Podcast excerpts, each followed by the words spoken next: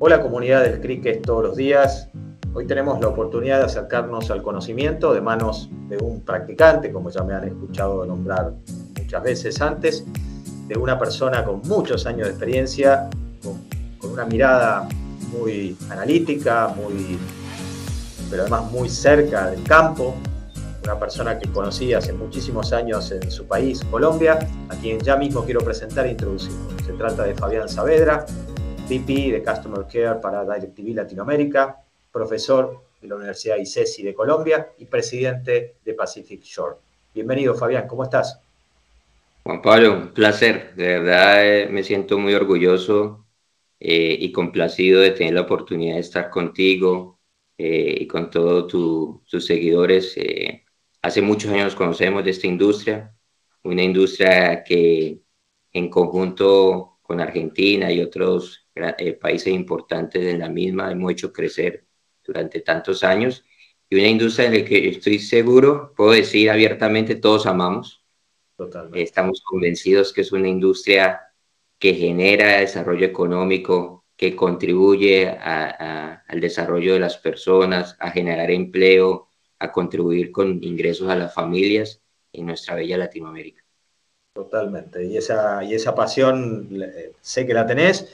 pero además, y por eso la intención de invitarte y de pedirte que compartas tanto contenido, tanto conocimiento con nuestra audiencia, tiene que ver con un desarrollo, con un, particular desarrollo que has logrado eh, para tu organización desde hace tantos años y que, bueno, esa es la invitación, ¿no? que, puedas ayudarnos a abrir aún más los ojos de esta, eh, hermosísimo, este hermosísimo ecosistema con esta mirada tan utilitaria, por un lado, pero a su vez tan, tan, tan impactante que, que, yo conozco y que me gustaría entonces que a través de tu testimonio conozca nuestra comunidad entera. Quiero contarles eh, una historia, como Juan Pablo indica, de un proyecto que nació hace muchísimos años en DirecTV Latinoamérica, que tuve la oportunidad de, de desarrollar desde el papel, desde la hoja de cel, y hacer eh, básicamente una organización, un insourcing para toda la región eh, de Latinoamérica DirecTV, de proveer servicios en un share service de contact center exclusivo para, para nuestra compañía, para DirecTV, eh, entendiendo que el cliente es el corazón de la gestión, de la operación, de los resultados y del propósito de esta organización. Entonces, a partir de, de allí, se tomaron eh, varias decisiones en nuestra organización. Les quiero contar un poco a ese momento, cuando se tomaron esas decisiones, cómo nos encontrábamos ya hace algunos años eh, y sobre todo la evolución asociada al mismo. Básicamente, DirecTV eh, en su momento como organización era una compañía cuyo grupo estaba compuesto por DirecTV Estados Unidos y DirecTV Latinoamérica una organización que se conocía como Directiva Panamericana, con todos los países que ustedes ven ahí, Sky Brasil y Sky México. Eh, hoy es una organización muy distinta porque pertenece a un grupo que se llama BRIO, Directiva Estados Unidos. Eh, eh, también fue, salió a otro grupo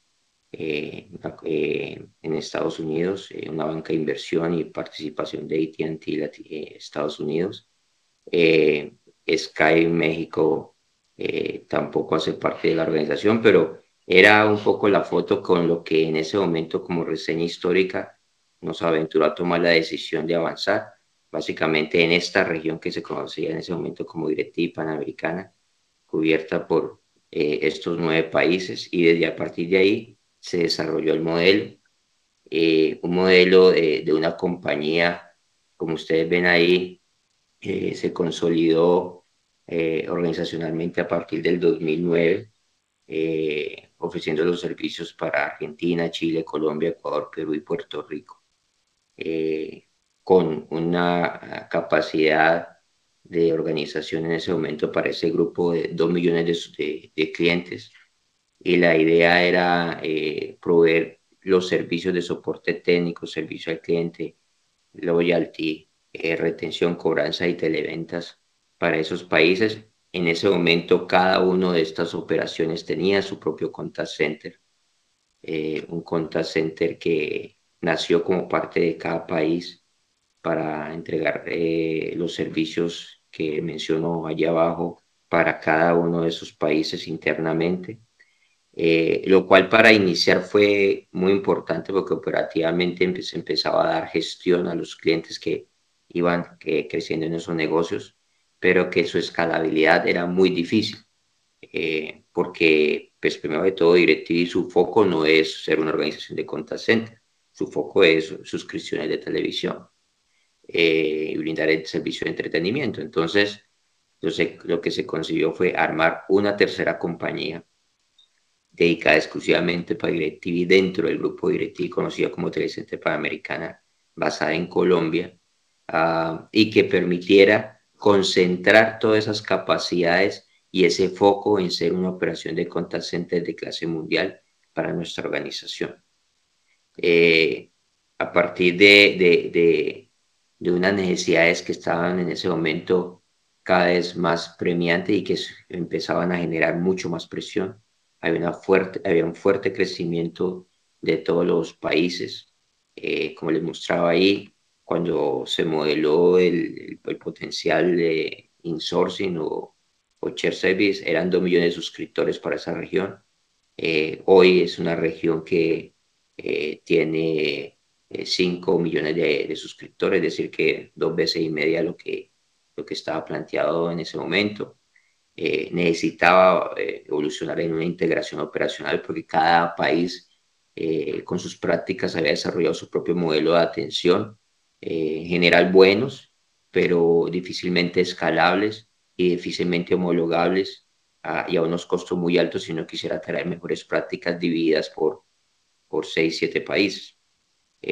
también había de todas maneras diferencias importantes en la calidad de la prestación del servicio. Habían unos que incluso ganaban premios a nivel local y otros que, que no estaban al nivel que se,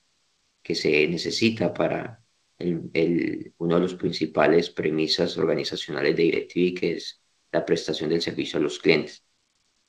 Eh, las tecnologías que estábamos usando el call center debido a precisamente que no habían economías de escala, pues difícilmente se podía negociar y tener eh, tecnología de, de, de, clase mundial para soportar los call centers cada uno podía con, los, con las capacidades de inversión que tenían llegar hasta donde pudiera, eh, lo cual hacía que para la organización, al, para el holding fuera ineficiente con toda razón. No había sinergias por obvias razones uh, y el costo de sus, eh, por suscriptor de, de servicio al cliente en cada país era muy variado, precisamente porque como los componentes que estaban montados en cada país dependía del criterio y de la manera que lo habían desarrollado internamente. Algunos podían ser muy baratos, pero con un impacto importante en servicios, y algunos con una ineficiencia muy alta, con un costo muy alto, que no se traducía tampoco en una ecuación de valor de, servicio para nuestros clientes y de costo sostenible para la organización. Entonces nos pusimos en, ese, en, la tarea de, plantear esa, ese nuevo negocio, una compañía de nuevo exclusiva para el grupo, pero con toda la, la dinámica compleja eh, política y organizacional que implica que ya operaciones consolidadas con sus propios contact centers, con equipos de liderazgo asociados a sus contact centers en cada país, eh, entendieran que íbamos a, a, consolidar en otro país y evidentemente eso genera eh, todas las discusiones políticas y angustias en cada país para poder desarrollar. Y, y no es un tema fácil. Eh, digamos, mi primer eh, gran aprendizaje que comparto aquí es que hay que saberles llegar a cada país en, mostrándoles eh, cuáles son las ventajas, cuáles son las oportunidades, cómo podemos desarrollar lo que actualmente ellos tenían localmente en otros focos de, de organización muy claves, pero a su vez entendiendo que esto era el camino para pensar en una organización mucho más grande que lo que ya teníamos, éramos en ese momento. Eh, se generó como parte del proceso de cambio, se generó una directriz muy clara y escrita de, del número uno de directriz panamericana, eh, el IVP que era encargado de toda la región, cuyos todos los gerentes generales de cada país le reportaban a él. Eh, y con esas directrices que fueron formalizadas en un, eh, escrito un correo electrónico a, a todos los gerentes generales, a todos los equipos de operaciones de los países, empezó a darse en marcha el proceso de, de, de, cambio y de transformación. Igual, eh, de los grandes aprendizajes, muy complejo. Eh, creo que hay muchas cosas que haría distintas en ese momento si me tocara volverlo a hacer y que recomendaría hacer distintas porque nos tocó aprender eh, cometiendo los errores, lo cual a su vez genera impacto en el desarrollo del plan y la ejecución del mismo se armó todo un plan, se nombró un líder regional del proyecto que, pues, que básicamente fui yo, se, se creó un comité en los países para discutir eh, los, elementos del modelo, tratar de convencer a todos que era la manera de hacerlo, y arrancamos con un piloto que tratábamos como todo piloto y es como hoy en la metodología actual de, de gerenciamiento, donde hemos adoptado muchas de las eh, de la forma de, de, ejecutar iniciativas o proyectos eh, basada en agilismo en el software, eh, pues encontrábamos cuál es la mejor forma de capturar valor lo más rápido posible. Eh, ese es, digamos, la, el primer gran aprendizaje que me parece clave compartir. Seguramente todos lo conocen, pero es muy clave tener en la toma de decisiones estas dos variables de impacto y, dificultad. O sea, qué tanto puedo capturar mucho, mucho valor para el negocio, que el impacto sea muy alto generación de valor para el negocio y que eh, el, el, desarrollo del proyecto, el desarrollo de ese primer entregable eh, requiera el menor esfuerzo posible, eh, precisamente para dar una victoria temprana que muestre que el modelo es factible. Y ese era el de Puerto Rico. ¿Por qué Puerto Rico? Porque Puerto Rico el costo de mano de obra de un agente de contact center era fácilmente cuatro o cinco veces lo que, lo que era en Colombia, lo que viabiliza económica mucho el proyecto. Eh, Puerto Rico tenía en ese momento muchos problemas también para escalar el contact center por un tema de espacio y sobre todo por conseguir la gente. Incluso se entregaban bonos a los empleados en ese momento para que trajera eh, hojas de vida de gente que quedara en el contact center de Puerto Rico, que pagaban en el momento 100 dólares, estamos hablando de hace eh, más de 13, 14 años, no más, eh, sí, como 15 años porque Puerto Rico fue el que inició. Entonces, eh, nada, desde ahí arrancamos, mostramos la viabilidad, evidentemente por los costos de Puerto Rico, vista de 12 meses, año, el programa, el plan se, se repagaba sin problema con las inversiones y con eso avanzamos. La verdad que generamos una, un proceso bastante exitoso y empezamos a aprender que íbamos a cambiar como organización en Directiva Panamericana a nivel de gestión, íbamos a tener una, una transición en la cual eh, la parte de customer care, operaciones y estrategia eh, se dedicaba muy poco tiempo, ¿sí? La parte estratégica de cómo atender a los clientes, el modelo de atención, la experiencia que se quería entregar, los modelos de experiencia, eh, ni hablar del concepto de journey de cliente, se dedicaba muy poco tiempo a eso, porque pues, no había tiempo en cada país, sino para operar. La gran parte del, del tiempo dedicado a, a, operar eh, los contact centers en cada país, a, pasar a un modelo que fue parte, digamos, de la propuesta con la cual le vendimos el proceso a nuestros eh, aliados, que al principio eran contradictorios en cada país, decir, mire, ahorita su foco va a estar en definir la estrategia eh, de cómo vamos a operar, y nosotros nos vamos a dedicar a operar con unas mejores prácticas que van a ser cross para todos los países, pero nosotros vamos a implementar eh, la estrategia que ustedes definan en cada país, porque ustedes son los que conocen en cada país eh, cómo debemos atender a los clientes, la forma que debemos llegar. De, hecho, construimos entrenamiento particularizado para cada país en términos de cómo eh, dialogar con el cliente, de cómo entregarle el mensaje, cómo era el saludo, cómo, eh, qué nivel de respeto o qué nivel de aceleración. Es muy distinto, por ejemplo, atender un cliente de Colombia o Ecuador a un cliente de Argentina. Y, la manera en que vos lo abordas para, para que de la perspectiva de, de ambos, eh, clientes de ambos países se sientan atendidos es distinta en el protocolo de atención, en la manera que abordas el problema, en la forma en que lo escuchas, en qué tan rápido o no llegas a la, a la solución.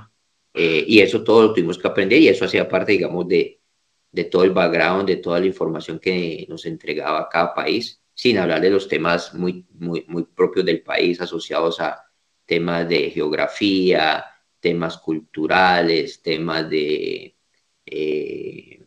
de generación de, de, de leads, de, de qué ciudad se generaban, por qué razones, de competencia, había una cantidad de criterios que hacía de la necesidad de tener nosotros la capacidad de poder hablar con ellos tomar decisiones en una llamada a partir de lo que ellos nos entregaban como responsables de la estrategia.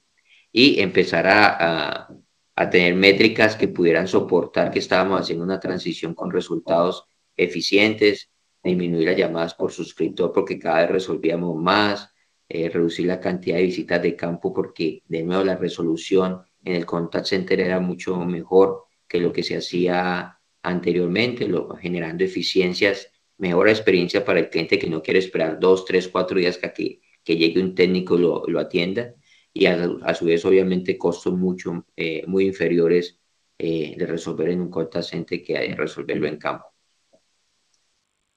Armamos una, una propuesta de estructura eh, donde la propuesta de estructura precisamente era una parte que era todo el análisis de inteligencia operacional y que diéramos inputs a la estrategia de Customer Care en cada país generando valor y eh, evidentemente nuestro foco era eh, correr las operaciones de una manera que fuera realmente outstanding comparado a cómo se hacía individualmente. Ese fue el modelo que, que propusimos, un modelo donde se, íbamos a construir primero una sinergia de soporte, unas sinergias operativas y una infraestructura común eh, a nivel de tecnologías de control center, aplicaciones y estandarización de, de procesos y de datos. Eh, en términos de, de, la sinergia a nivel de soporte, pues evidentemente íbamos a tener solo un grupo ahorita de entrenamiento, de calidad, de forecasting and planning, hiring, eh, inteligencia operacional, recursos humanos, eh, IT, cuando anteriormente en cada país teníamos todos estos elementos claves de una operación de contact center, no de la mejor manera, porque difícilmente una operación individualmente tenía las capacidades para tener eh, personas idóneas en todos estos campos. Algunos ni tenían algunas, algunos de los, de los puntos. Eh, la planeación de recursos era muy pobre, lo que hacía evidentemente sobre costos altos. Eh, el entrenamiento no era enfocado en contact sino que era entrenamiento generalista de, de DirecTV para diferentes cosas. Y bueno, en general, no eran procesos orientados obviamente al contact center, que era solamente una unidad funcional dentro de la organización de cada país, de DirecTV y en cambio para Telecenter era su razón de ser y su corazón. Eh, empezamos a pensar en sinergias operacionales a nivel ya de región, eh, donde anteriormente todo era solamente todos los grupos y los servicios eran por país, empezar a, tomar algunas campañas para que fueran para grupos de países y muchos años después, en la actualidad, tenemos grupos que, por ejemplo, le hacen televentas a toda la región, eh, cuando anteriormente eso era imposible de pensar por la competencia en cada país, por los precios en cada país, por la manera en que abordas el proceso de venta en cada país. El proceso más complejo para regionalizar a la televenta y hoy ya se hace eh, para varios países desde Colombia, los otros evidentemente mucho más. Eh, eh, otras sinergias de operación, evidentemente la economía de escala, ya no solamente en estaciones de trabajo, en todas las negociaciones que hacíamos o que hacemos con los proveedores, eh, porque evidentemente en vez de ir individualmente a decir, tengo un call center de 100 posiciones, tengo un call center de 50, tengo un call center de 800, pues nos parábamos como, en mi caso, como vicepresidente de Customer Care para la región hoy, eh, decía, tengo una operación de, de 5.000 agentes o de 4.000 agentes y necesito eh,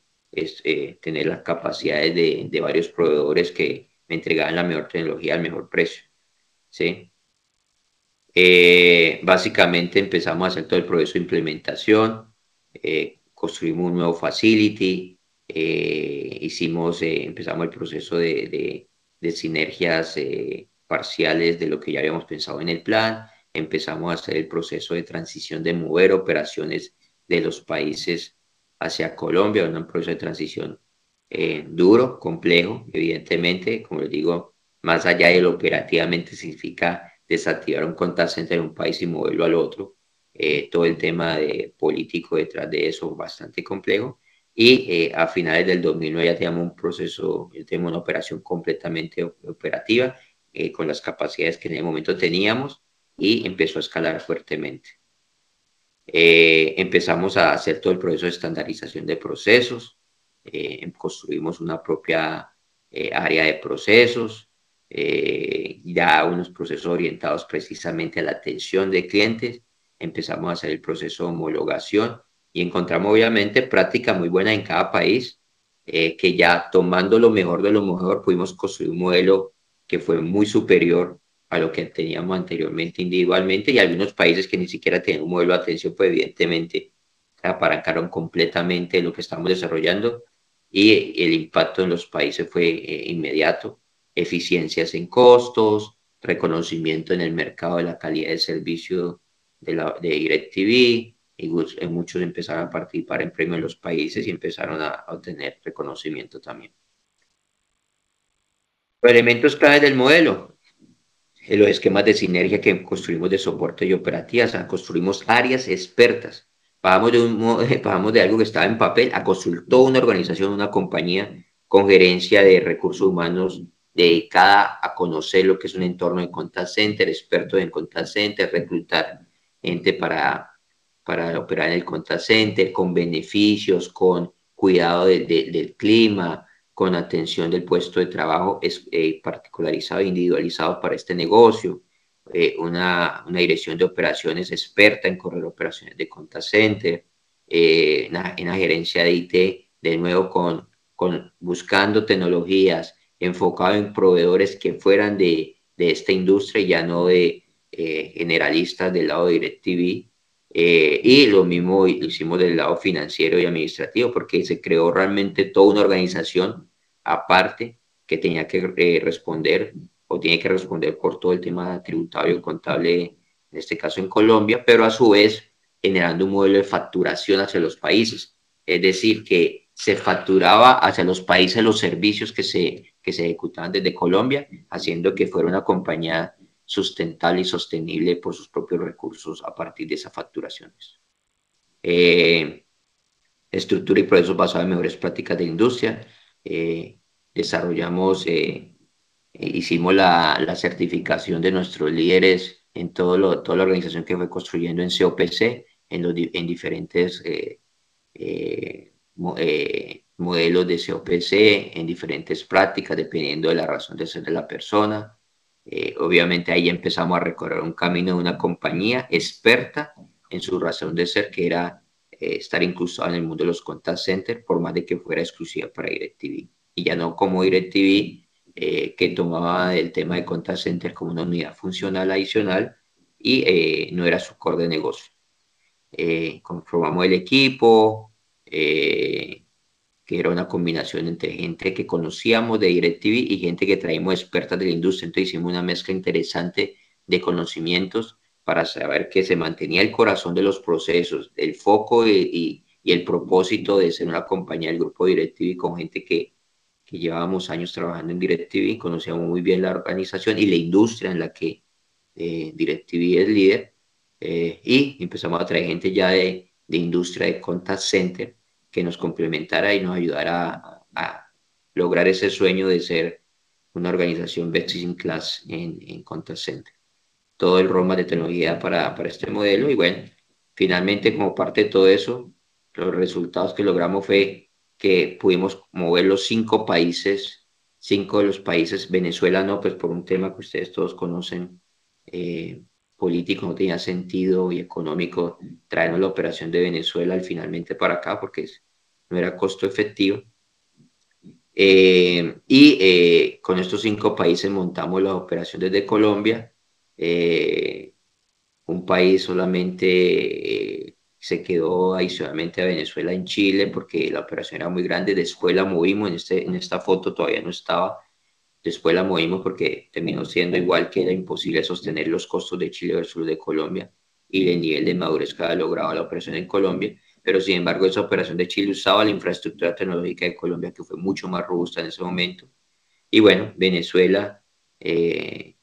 todo lo que fuimos produciendo como mejores prácticas lo fuimos entregando allá para que siguieran operando eh,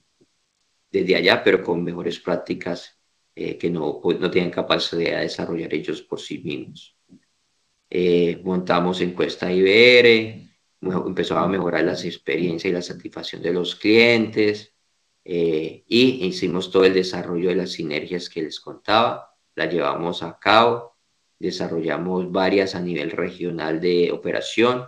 que nos permitió ya hacer capacidades de crecer, por ejemplo, en un Puerto Rico vender eh, pay-per-view de boxeo, que es un, hit en esa organización. Pasábamos de una operación de 150 personas a sumarle 800 personas para capturar el máximo valor en ese evento. O sea, pasamos de que una organización como Puerto Rico podía hacer un evento de, de venta de pay-per-view alrededor de 400, 500 mil dólares de venta, a llegar a hacerlo casi de 2 millones de dólares. Eh, así empezó a crecer Telecenter crecimiento bastante importante, fuertísimo. Eh, una vez empezamos a mostrar que tenía resultados, se empezó a escalar eh, desde 100 personas que, por ejemplo, la operación de Argentina tenía, a llegar a 1000 en menos de, de un año y medio. Sí. Eh, y en general todas las operaciones aumentaron fuimos trasladando algunos de manera inorgánica porque fuimos cerrando operaciones en los países y una de manera orgánica por el crecimiento de, de directiva latino, panamericana que fuimos eh, capturando completamente todo desde el Center Colombia. Y bueno, para, para concluir, eh, yo comparto estas conclusiones y aprendizajes de este proceso. Estoy seguro que a las compañías que están tomando la decisión de de montar su propio in-house. Sé de varias, como en Colombia, que están yendo hacia la decisión de decir, mire, yo quiero tener mi, mi operación de contact center, que la tengo inclusive afuera, traerla, o algunas que ya la tienen eh, adentro, quieren mejorarla, o algunos que tienen afuera, quieren decir, yo quiero tener una adentro también, dejarla de afuera y empezar a hacer un modelo de competencia, eh, que fue el modelo que finalmente nosotros hoy en la actualidad tenemos, eh, porque eh, pues ya Telecenter llegó a una capacidad que no podía aguantar los crecimientos de la compañía y no quisimos tampoco seguirla creciendo, sino colocar un modelo de competencia con terceros, lo cual hizo que, que la mejora se diera completamente tanto los terceros como los propios bajo la misma sombrilla de Customer Care, porque compartíamos prácticas de un lado o del otro y también se hacía un modelo de competencia que hace que eh, ambos modelos, tanto de operaciones dentro como las terceras, mejoren continuamente. Lo primero, una de las conclusiones, directriz clara y escrita de la alta dirección. Fue muy valioso lo que se hizo acá, pero también nos faltó mucho más. La verdad que no fue suficiente habiendo tenido las conversaciones previas, habiendo hecho ese documento escrito. Tenía que haberse hecho un proceso de bajada a los siguientes niveles, de convencimiento de los niveles, eh, desde la alta dirección de la compañía, eh, desde el equipo regional porque de alguna manera los que nos enfrentamos al proceso ya de construir nos tocó eh, un desgaste mucho mayor que seguramente hubiésemos podido evitar si hubiésemos hecho un proceso mucho más consistente, continuo desde la alta dirección eh, durante el, por lo menos el primer y el segundo año. Eh, también la importancia de un adecuado manejo de expectativas. Las expectativas en, en una iniciativa cualquiera, el, creo que los factores más claves para saber si logras realmente que el resultado eh, genere el impacto que requieres o no. Cuando haces un manejo de expectativas muy alto, cuando las expectativas son muy altas, por más de que el equipo que está ejecutando una estrategia como esta se, se mate por hacer lo mejor posible, nunca va a estar al nivel que se, eh, se planteó en la conversación inicial. Entonces tiene que ser uno eh, muy, muy claro, plantear los riesgos, y de alguna manera eh, los escenarios un poco más conservadores de manera tal que el apoyo sobre esos modelos conservadores ya estén planteados, entonces de ahí para allá eh, la posibilidad realmente de, que se capte la, la, atención y que, y que se motive más a que la implementación que estamos haciendo es la correcta va a ser mucho mayor. Eh, la implementación de un share service eh, básicamente como consolidación de los dos anteriores, es todo un proceso de cambio. De cambio en cada país, en cambio en, en la nivel operativo, cambio a los niveles directivos en cada país, en el equipo regional y en el mismo equipo que está eh, recibiendo el nuevo encargo. O sea, realmente se necesita eh, gestionar el cambio, hacerlo eh, punta a punta con metodología, con gestión, con intervención del equipo de apoyo de, recursos humanos, de los líderes. La verdad que eso nos faltó a nosotros un montón. Se ve más como un proyecto de centralización de contact y no que requería un cambio en la cultura, en entender por qué se estaba haciendo y en recibir, digamos, eh, los apoyos de todos los stakeholders del proceso.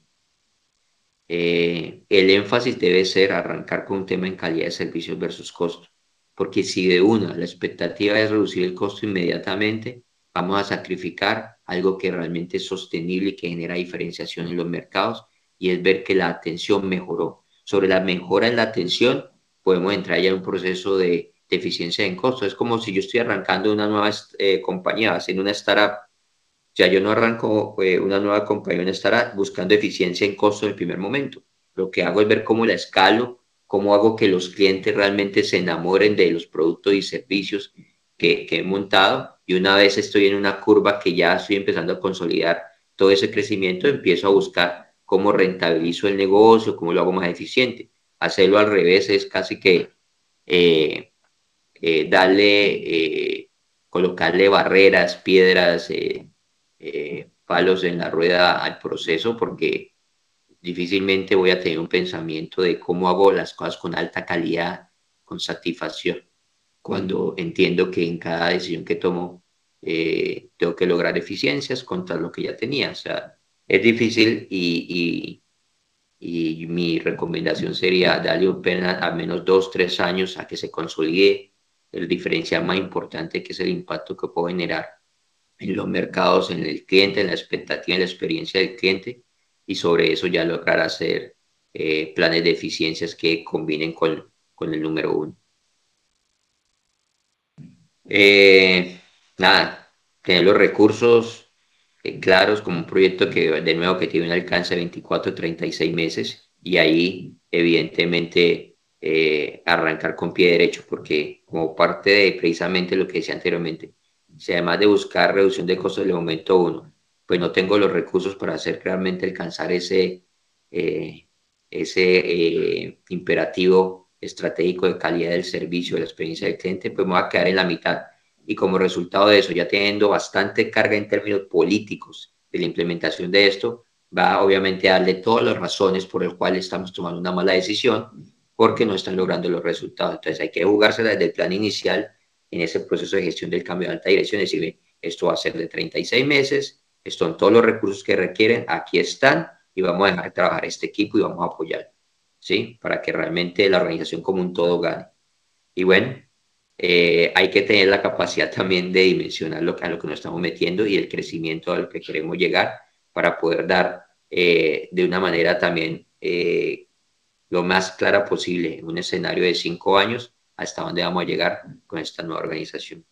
Y bueno, eso era todo lo que tenía para compartirles. A tu generosidad le agrego unos minutitos más para dirigirte algunas, algunas preguntas, si estás de acuerdo.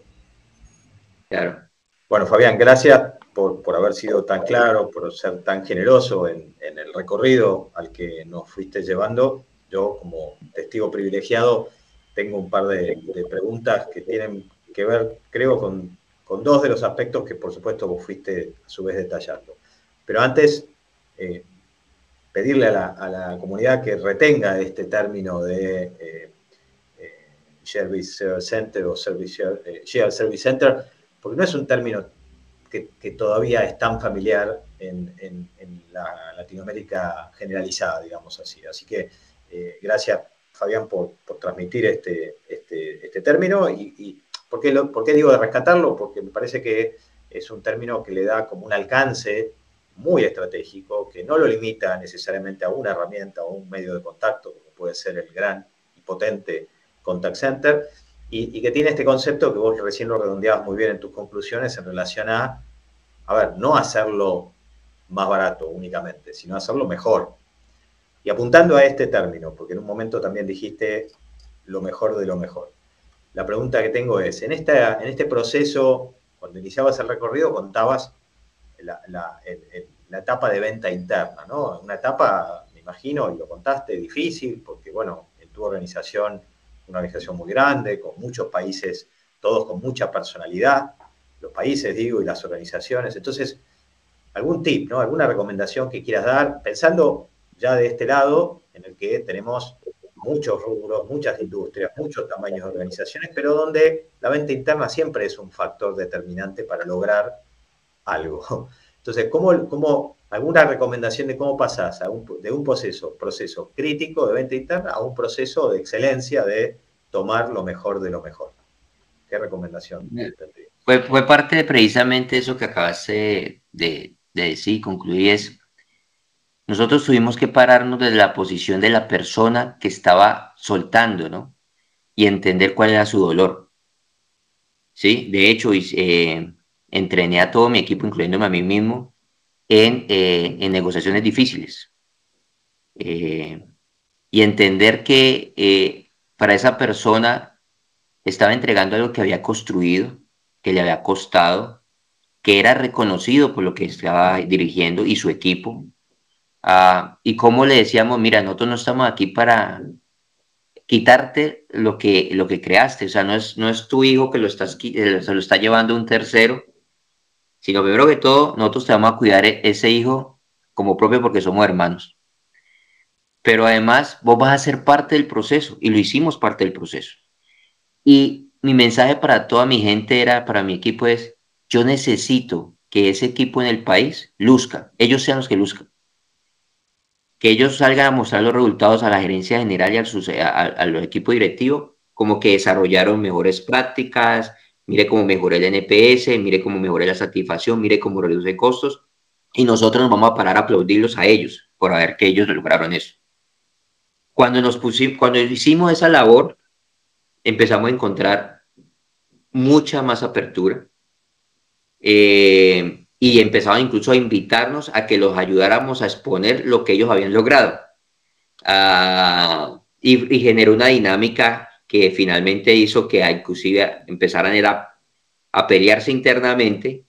por todo lo que te hacía de esfuerzo y que, las, que internamente no ayudaban por mejoras de procesos, por decisiones en términos de política de alrededor del cliente que eran nefastas, bueno, lo que fuera. Entonces, eh, de hecho, al tiempo terminó siendo ese equipo y cada país terminó siendo parte de mi organización, pero bueno, eso es otra historia aparte. Eh, pero incluso, imagínate. No declamativo, era, era, eh, esto es una prueba de algo que no era solo declamativo, sino tenía que ver con una acción, tenía que ver con una integración, hacerlos parte del equipo. Y finalmente, dijiste una palabra clave, el reconocimiento distribuido, digamos, no, no limitado o no enfocado a ese equipo núcleo, digamos, que, que estaba recibiendo estas operaciones, entre comillas. Totalmente de acuerdo. Espectacular.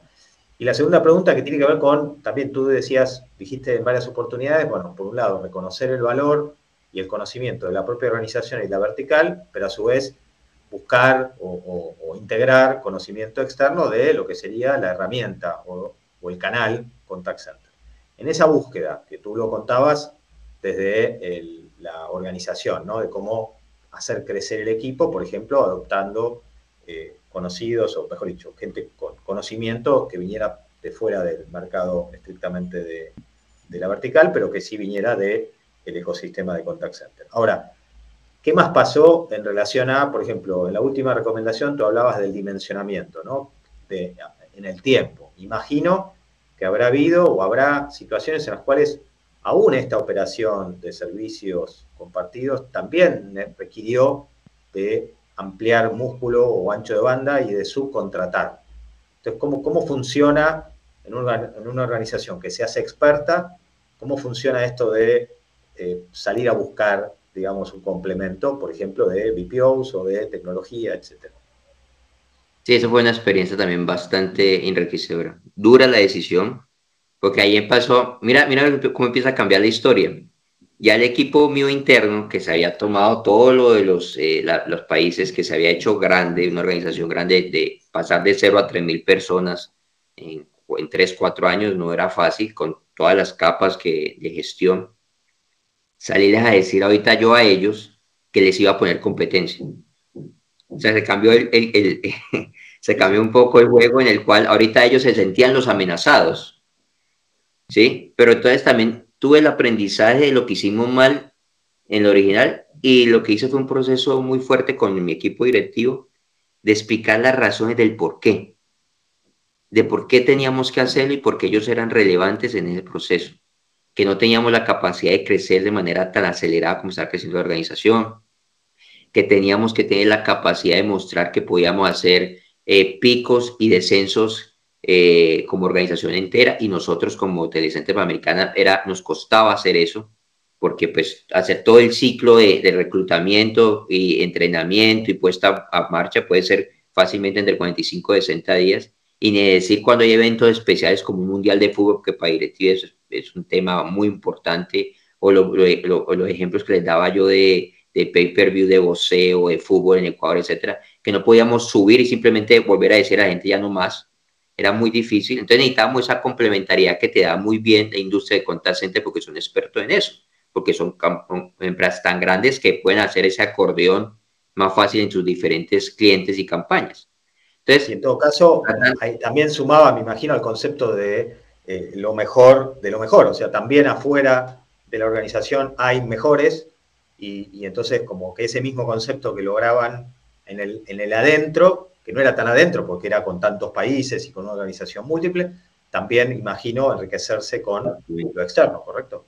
Fue parte, digamos, de la ecuación de valor que también se le entregó a ellos, decirle, mire, vamos a tener la oportunidad de meternos de lleno en los terceros y aprender mejores prácticas también de ellos, con lo cual finalmente tu capacidad, tu, tu cajita de herramientas también va a crecer para la toma de decisiones y acciones. Entonces, fue un proceso muy bonito